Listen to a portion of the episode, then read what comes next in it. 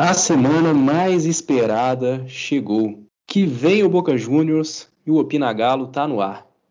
Opina Galo! Opina Galo! Opina Galo!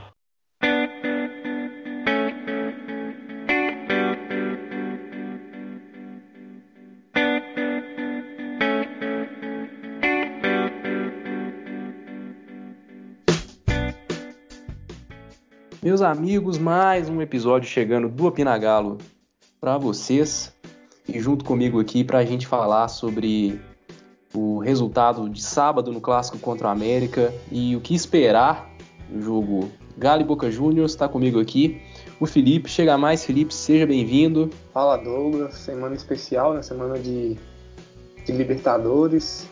Bora falar um pouco desse, sobre esse jogão, né? E dar um pitaco também sobre o que foi o clássico contra o América, né?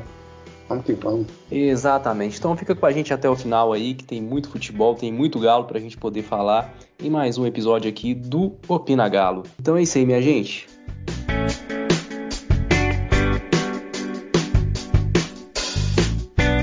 É, antes da gente entrar no principal assunto da semana, né, do principal jogo do ano até aqui, que é o confronto entre Boca Juniors e Galo, Vamos falar daquilo que veio antes, que foi o clássico de sábado contra o América. É, o Galo enfrentando o América aí mais uma vez, mantendo uma invencibilidade em campeonatos brasileiros de 21 anos. Né? O Galo não perde para o América em campeonatos brasileiros desde 2000.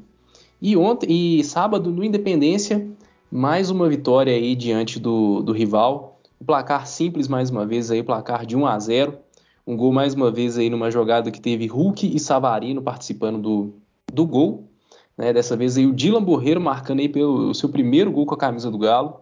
É uma vitória aí que colocou o Galo de vez aí no G3, no G4, né? e, e consolidando o time aí nas primeiras colocações do Campeonato Brasileiro. Felipe, o time entrou com, com um time misto no sábado, poupando alguns jogadores aí para o jogo contra o Boca Juniors. O que, que você pode dizer aí para a gente do que, que você achou né, do, do, do, jogo do Galo em América. O primeiro tempo um pouco morno, o segundo tempo um pouquinho mais movimentado com a entrada de alguns titulares. Quais são as suas impressões aí do que o Galo jogou no sábado contra o América? Ah, o desempenho foi é, lá essas coisas, né? De novo, o Atlético é, não consegue repetir dois jogos seguidos um bom desempenho, né? Tinha tido uma boa vitória contra o Flamengo, jogando bem. Não repetiu isso no primeiro tempo contra o América. É, achei que o jogo, o América é, teve a, a, chance de abrir o placar, né? Na, numa bola, uma cabeçada do jogador do América, ela passou é, centímetros do, do, do, gol. Né, e teve um gol anulado também no América. Então, no, no primeiro tempo, o Atlético não foi bem. É, pesou também a, os desfalques, né? Era um time misto, mas falando de desempenho, o Atlético não, não agradou. No segundo tempo, o time melhorou, deu uma encaixada. Né, o, o, Atlético começou a dominar mais o jogo, a América é, meio que, que, perdeu um pouco o ímpeto do primeiro tempo. Né, e depois, com a entrada do Hulk, o Atlético mandou na partida. Né, o Hulk, que é, que é um dos melhores jogadores do Atlético na temporada, dispensa comentários, deu uma bela passe para o Savarino, que também está fazendo uma grande temporada. E deu passe para o Dylan, né, uma grata surpresa no jogo, entrou bem, né, a gente não, não esperava a entrada do Dylan, mas ele entrou bem fez o gol da vitória, né? E deu dá muita moral. Foi o primeiro gol dele com a camisa do Galo. É, então isso dá muita moral pro garoto, né? Ele ainda é muito jovem. É, foi isso, valeu os três pontos, valeu pro Atlético entrar no, no, no, G3, né? E entrar de vez na briga pelo título do brasileiro. Não era um jogo que antecede uma oitava de Libertadores, então é um jogo que, que normalmente é, é o time vai entrar com uma rotação mais baixa, né? Já preocupando com um jogo de mais importância que vem logo em seguida. Então é normal. É, mas foi isso, é. Três pontos é o que importa, vencer mais um clássico, manter a invencibilidade. Então é isso, não tem muito que, que comentar esse jogo, né? Acho que foi. foi deu por gasto, né? Foi, foi de bom tamanho. Sim, sim. É um detalhe do jogo que eu queria chamar a atenção é mais uma vez a jogada do gol partindo com a participação do Hulk e do Savarino, né? Os dois jogadores aí que nos últimos dos últimos oito gols que o Galo marcou, né, da partida do, contra o Atlético Goianiense em diante, dos últimos oito gols que o, o Galo marcou, é, a dupla teve a participação em sete. É, é, ou seja, uma, uma dupla que tem feito muita diferença a favor do Galo. Né? O Savarino que já estava aí desde a temporada 2020, né? já vinha mostrando bom futebol, mas o futebol dele é, tem crescido, principalmente jogando ao lado do Hulk. Né? Tem aparecido mais, tem, tem sido mais acionado na, na, na, nas partidas. Né? E o Hulk, apesar de, de ter um, um tempo aí sem fazer gols, é um cara que contribui muito pro para o jogo ofensivo do Galo, contribui muito para os gols que o time vem fazendo. É... Elevou o patamar do time, né, Felipe? Sim, né? É um, é um, um, jogador espetacular, né? A gente, a gente, quando veio, a gente já tinha essa expectativa, porque era um jogador de destaque no, por onde passou, né? na Europa, na China e na seleção brasileira, foi sempre destaque. Então a gente não esperava menos que isso, né? E mesmo não fazendo gol, como você falou, ele contribui muito para o time. Né? Então ele, ele, puxa uma marcação, ele dá assistência, ou então dá um passo para assistência. Né? Ele é espetacular. O, e ele melhora quem está do lado dele. Né? Isso eu falei lá atrás, né? no, no, nos primeiros jogos dele, ele melhora quem está do lado dele. Então você vê como o futebol do Savarino cresce né? ao lado do, do, do Hulk, como o o, o Nacho, né, também como joga do lado do Hulk, é, tem sempre uma opção, né, o Hulk também, melhora muito com, ao lado do Nacho. Mas é isso, é um baita jogador, acho que tá, é, contribui muito sempre quando tem, tá em campo. É, é difícil imaginar o Atlético hoje performando em campo sem o Hulk, né? É, acho que a gente teve uma boa amostra no jogo passado, mas falar aqui rapidão contra o Flamengo, se talvez jogassem o Nacho às vezes, né? A gente, talvez a gente possa conseguir, em algumas vezes, ter um, um desempenho é, favorável sem o Nacho, mas que sem o Hulk, cara, é muito difícil, que é muito peso no ataque, né? Acho que a gente não tem, não consegue, mesmo fazendo um esquema, é, ter uma, um, um, time tão bom com ele na frente, né? É muito difícil, é um jogador muito peculiar, né? Muito especial. Força física, força no chute, né? Própria motivação dele para jogar futebol mesmo, tendo uma idade já avançada, tem já vivido tudo na carreira, então ele está muito motivado. E é muito especial, né, ver o Hulk com a camisa do Atlético. Sem dúvida nenhuma. É um, o Hulk é um, um jogador muito acima da média aqui, né? É, para o futebol brasileiro é, tem, tem sido, assim, no meu ponto de vista, o melhor, ou pelo menos top 3 aí, centroavantes do futebol brasileiro. E a cada jogo ele vem evoluindo cada vez mais, né? Ele se adaptou muito rápido ao, ao futebol brasileiro, né? Tinha toda essa dúvida, né? Depois do tempo que ele passou no futebol chinês, se ele é, chegaria bem ao futebol brasileiro, se demoraria muito para se adaptar ao futebol brasileiro. Mas, jogador diferenciado que ele é, ele soube se adaptar muito bem, se adaptou muito rápido, né? Encontrou a posição dele aqui no, no, no Galo como centroavante. E o tanto que ele está rendendo em campo, né, pela, pela quantidade de participações de gols, de assistências, de gols na temporada, você vê assim que é uma coisa absurda o, o, o nível do, do, do, Hulk em campo. Né? Fechando o Campeonato Brasileiro, o próximo compromisso do Galo é contra o Corinthians no sábado, às 7 horas da noite. Virando a chave agora de Campeonato Brasileiro para Copa Libertadores, a Copa Libertadores volta nessa terça-feira, na fase de oitavas de final e já chega com um confronto de assim um grande desafio para o Galo logo de cara, né, que é o Boca Juniors, né, nada mais nada menos que o Boca Juniors, clube seis vezes campeão da Libertadores da América, é, o time aí que de 2000 em diante venceu quatro Libertadores, sendo três delas contra times brasileiros, o time aí que vem em busca da, da sétima conquista, mas em compensação vai entrar, vai encontrar pela frente ninguém mais, ninguém menos que o time de melhor campanha na geral na fase de grupos, que é o Galo. O Galo que busca aí o bicampeonato da Libertadores. Todo mundo lembra, todo mundo sente um pouco de saudades ali daquele, daquela Libertadores de 2013 e todas as emoções que nós como torcedores vivemos. Né? Mas agora, no sonho pelo bicampeonato da Libertadores, logo de cara, uma pedreira contra o Boca Juniors. É, trazendo aqui alguns números né, de confrontos contra o time argentino. É, o Galo ele tem sete jogos contra o Boca Juniors, venceu apenas uma vez pela Copa Mercosul de 2000. é, venceu no Mineirão por 2 a 0 gols de Marques e do zagueiro Capria. É, foram três empates contra o time argentino e três derrotas. Né? Duas dessas três derrotas foram em Copa Libertadores na edição de 1978. Né? O Galo contra times argentinos no, em números gerais já, já, enfrentou, já jogou 43 vezes contra times argentinos, tem 19 vitórias, 10 empates e 14 derrotas. E pela Libertadores são 12 jogos contra times argentinos, 6 vitórias, 2 empates e 4 derrotas. É, Felipe, é, a gente sabe que para ser campeão não, não, não dá para escolher adversário, né? Mas logo de cara vem um adversário de muito peso, né? Um adversário aí com é, uma história muito grande na Libertadores, mas que não atravessa um bom momento e que né, é, é, vem aí com o, o, o, elenco completamente modificado daquilo que foi o final ao final da, primeira, da, da fase de grupos. Né? Boca Juniors se, se desfez de sete jogadores, entre eles o goleiro Andrada, que era titular, é, Carlitos Teves, um grande ídolo da torcida, um outro, um outro jogador que é, era, era muito conhecido no futebol sul-americano, Mauro Zarate, né, e contratou até agora, repousa apenas com a contratação de três jogadores. O que, que, o que, que você pode esperar diante disso? Assim, do que, o que, que o Galo pode esperar? É, é, é o que o Galo vai encontrar é, contra o Boca Juniors aí, com o time todo desfeito, com o time todo aí tentando se, se reencontrar, né, o time argentino tentando aí achar uma formação ideal. O que, que você acha assim? O que, que você espera que pode ser esse jogo de, de terça-feira contra o Boca? Cara, é um confronto imprevisível, né?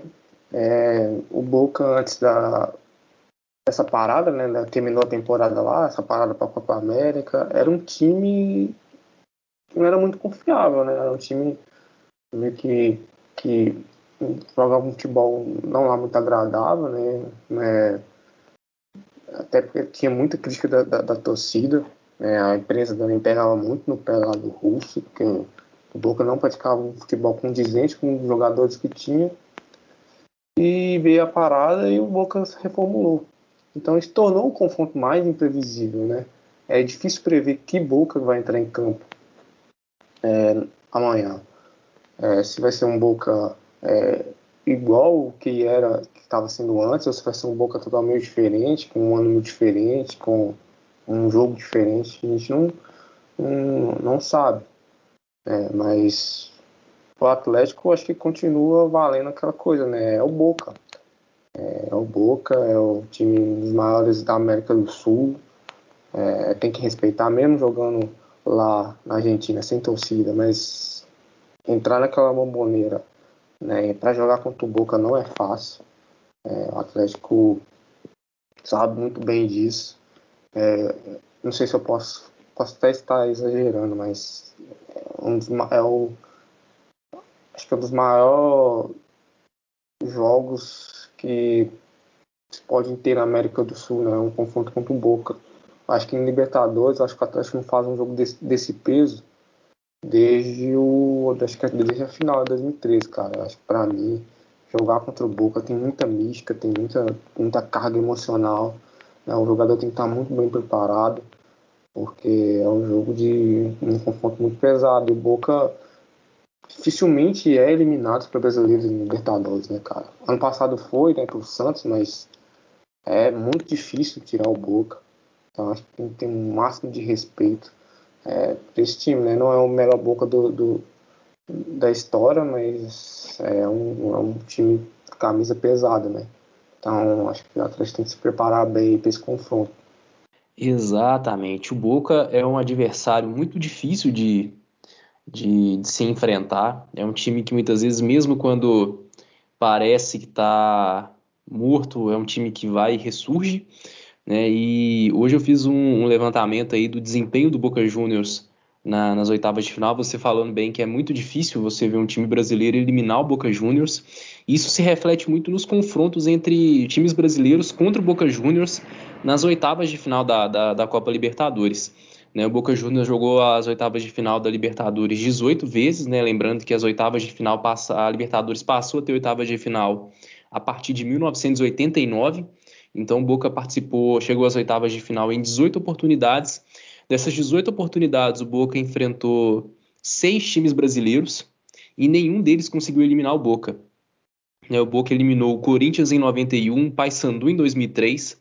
Né, o Paysandu tem aqui, até aquele jogo histórico que venceu na La Bombonera com dois a menos, mas aí na volta acabou perdendo é, é, por 4 a 2 o Cruzeiro em 2008, o Corinthians em 2013, o Atlético Paranaense, o Corinthians em 2013, o Atlético Paranaense em 2019 e o Internacional em 2020, né? Foi aí a, o clube brasileiro aí mais recente aí que não conseguiu passar pelo pelo Boca Juniors. Né, se por um lado é um clube brasileiro não consegue eliminar o, o Boca Juniors nas oitavas de final, por outro lado, dos, do, dos três times que conseguiram eliminar o Boca na, na, nas oitavas de final, dois deles acabaram chegando na final. Né? O Olímpia, em 1989, eliminou o Boca nas oitavas e chegou na final. E o River Plate, em, 2000, em 2015, eliminou o Boca na fase de oitavas de final e terminou campeão. Então, assim, é, para quem é um pouco chegado, assim, em, um pouco desse lado de mística, assim, talvez, né, é, é, é, eliminar o Boca te credencia a, a ser finalista da Copa Libertadores e quem sabe até é, levantar a taça de campeão. É, uma, uma, outra curiosidade é o Galo, se passar pelo Boca Juniors, se eliminar o Boca Juniors, ele chegará ao centésimo jogo de Libertadores na fase de quartas de final. O Galo até aqui tem 97 jogos é, pela Libertadores é, venceu 45 vezes, empatou outras 26 e perdeu outros 26 jogos. Então, assim, o Galo, caso consiga eliminar o Boca Juniors, chegará ao centésimo jogo de Libertadores. É, o Felipe falou da questão do, da escalação do Boca Juniors, a gente vai passar aqui o que pode ser a escalação do Boca. Né? Algo que a gente ainda não sabe, porque o Boca, é, é, esse jogo, Galo e Boca, vai ser o primeiro jogo do Boca Juniors aí desde o, desde a pausa para a Copa América, né? Voltando à Copa América agora, o Boca Juniors volta a, a, a, jogar uma partida oficial. E a provável formação do Boca Juniors pode ter Rossi no gol, a linha defensiva Marcelo Vengandit, Esquerdós, Rojo e Sandes, o meio de campo com Medina, Rolon, Almendra e o trio de ataque Pavon, Briasco e Vidia.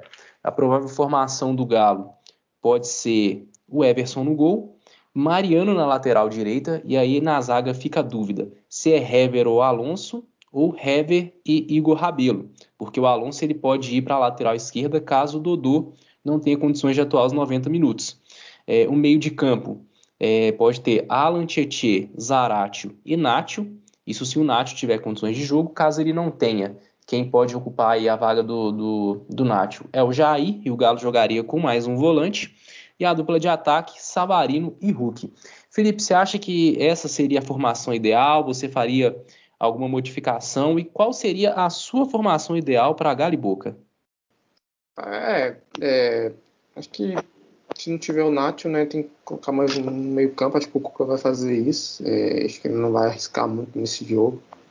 É, conhecendo um pouco do Cuca nesses últimos tempos, ele é um técnico que arrisca menos, né?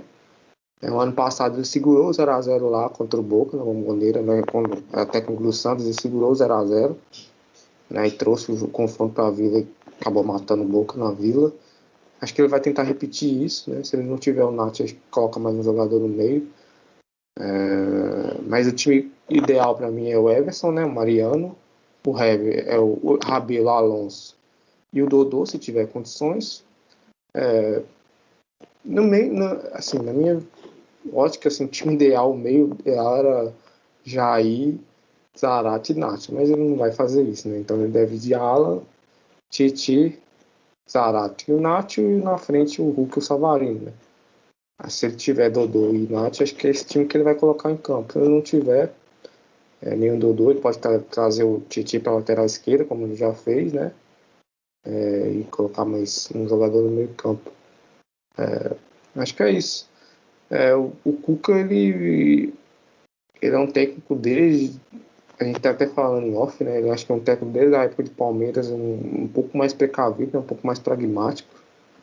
Então, você vê que na Libertadores de 2013 ele era um, era um, cara que ia mais para cima, né? Era um time que era mais kamikaze, né? Era o Galo doido, né?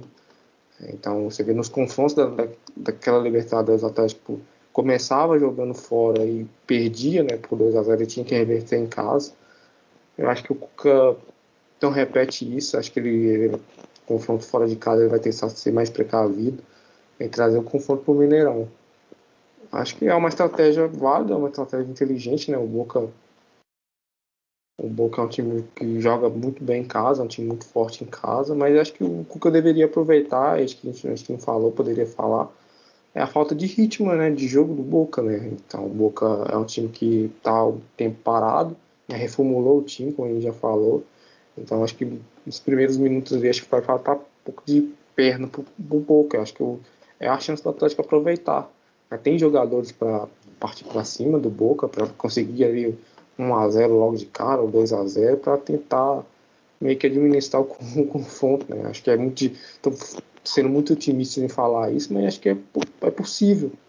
Né? Porque já não é um Boca que é confiável. Né? Já não era antes, acho que talvez pode não ser agora. Mas acho que tem time, já mostrou que consegue jogar em um período com uma intensidade. É, a gente já viu nos jogos do Campeonato Brasileiro, o Atlético massacrando nos primeiros minutos. Né? Então, quem sabe, talvez consiga fazer isso. Né? Mas tudo depende do que o Cuca vai pensar para esse jogo. Né? Exatamente, né? Torcer aí para que o desempenho do Galo seja bom do começo ao fim e não somente uma parte do, do jogo. É, Felipe, para fechar Galo e Boca, né, existe a possibilidade do, do Júnior Alonso aí acabar é, jogando na lateral esquerda caso Dodô não tenha condições de jogo.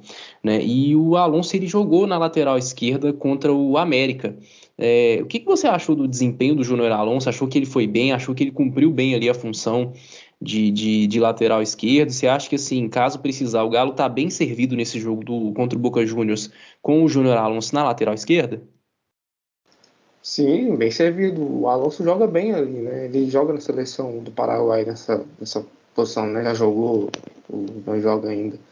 É, contra o América, ele acho que no, ali nos primeiros minutos ele ficou um pouco preso, né? É, na marcação da América, ele não pôde apoiar tanto, mas depois ele se soltou e foi melhorando ali naquele setor.